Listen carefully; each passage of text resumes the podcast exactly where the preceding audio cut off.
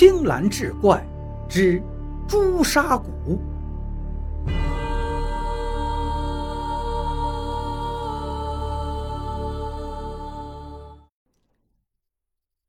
想到这儿，王寡妇机灵灵打了个冷战，猛然明白过来了。要是山花真是朱砂谷，那可比长得丑嫁不出去更加可悲呀！王寡妇还是有点不信，凭什么说咱家山花是朱砂骨啊？这东西从古至今都是人们瞎传的，怎么就长在咱姑娘身上呢？王寡妇的弟弟也着急，你当我信呀，姐？我也不信呢，可是别人信呢。这几天不是，哎呀，咱山花会有危险呀！就这样。王寡妇跟弟弟商量了整整一宿，最后决定由弟弟把山花带走，带到一个远远的地方去吧。第二天一大早，王寡妇的弟弟就走了。他先要回家安顿一下，说好三天之后来接山花。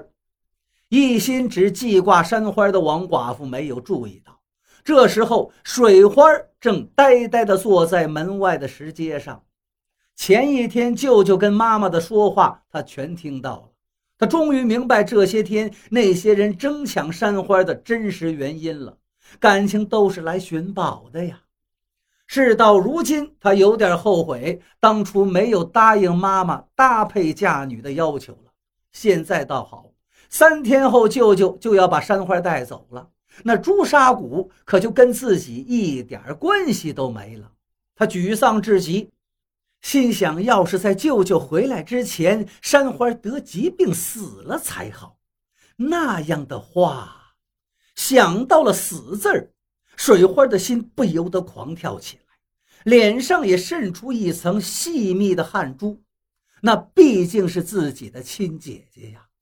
可他转念一想，山花长得那样丑，活在世上本就多余，还不如早点死了，还为家里做点贡献。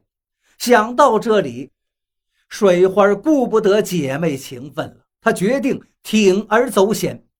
主意打定，接下来就是怎么实施计划了。这对他来说并不难，他打小跟着父亲采草药，自然知道哪些草药有毒。他有办法让山花悄无声息地去到另一个世界。他悄悄跑出去，挖来一些有毒的树根。洗净、烤干，再研磨成粉。之后到镇上割了肉，买了些白面，不声不响地把掺了毒粉的肉包子做好，然后放进一个小篮子，拿手巾一盖，挎着篮子就上山去了。等水花来到山上的草药园子时，太阳已经西斜了。他原打算亲眼看见山花把包子吃了再走，可是到山上一看，只见那小屋门户紧闭，可能山花。又上山采药去了，他把篮子往窗台上一放，便逃也似的溜下山了。当晚，水花早早的就躺下了，可是怎么都睡不着。屋外的远处偶尔会传来几声夜猫子叫，他听着那就像是山花临死前的哀嚎啊！吓得他一头钻进被窝里，大气儿都不敢喘。就这样一直折腾到鸡叫三遍。总算是才睡过去，也不知过了多久，他听到有人敲门。水花，开门，开门呀！水花一听，吓得差点背过气去，因为叫门的是山花。天哪，想不到这死鬼山花这么快就来讨债了。水花吓得躲进被窝里，是一直发抖啊。这时有人进来，掀开他身上的被子，他吓得更是大叫起来。可是定睛一看，只见妈妈跟山花并排站在床前。王寡妇关切地问道：“水花啊，山花敲了这么长时间的门，你没听见吗？你怎么满头是汗呀，孩子？你是病了吗？”说着，王寡妇急急忙忙去厨房给他烧姜汤去了。山花把手中的小篮子放到水花面前，道：“妹妹，谢谢你了。”可这么好的肉包子，我吃了太可惜了。正好今天是你的生日，就算是我给你过生日吧。说着，他喜滋滋地从怀里掏出一个布包，交到水花手里：“妹妹，你看我给你带什么来了？”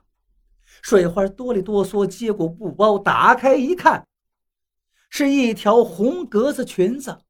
山花在旁边说道：“这是我送给你的生日礼物啊，是我这几天才给你做好的，你喜欢不喜欢？”见水花点了头，山花高高兴兴地去厨房找王寡妇了。水花坐在床上，手里捧着这个礼物，心乱如麻。正在这时，厨房里传来山花的哭声，只听山花哭着说道：“妈，我不走。您现在身体不好，我哪儿也不能去，我要守着您。”接下来是王寡妇的声音：“闺女呀，你听妈的。自从你爹去世后，咱们全家不都是靠舅舅照顾吗？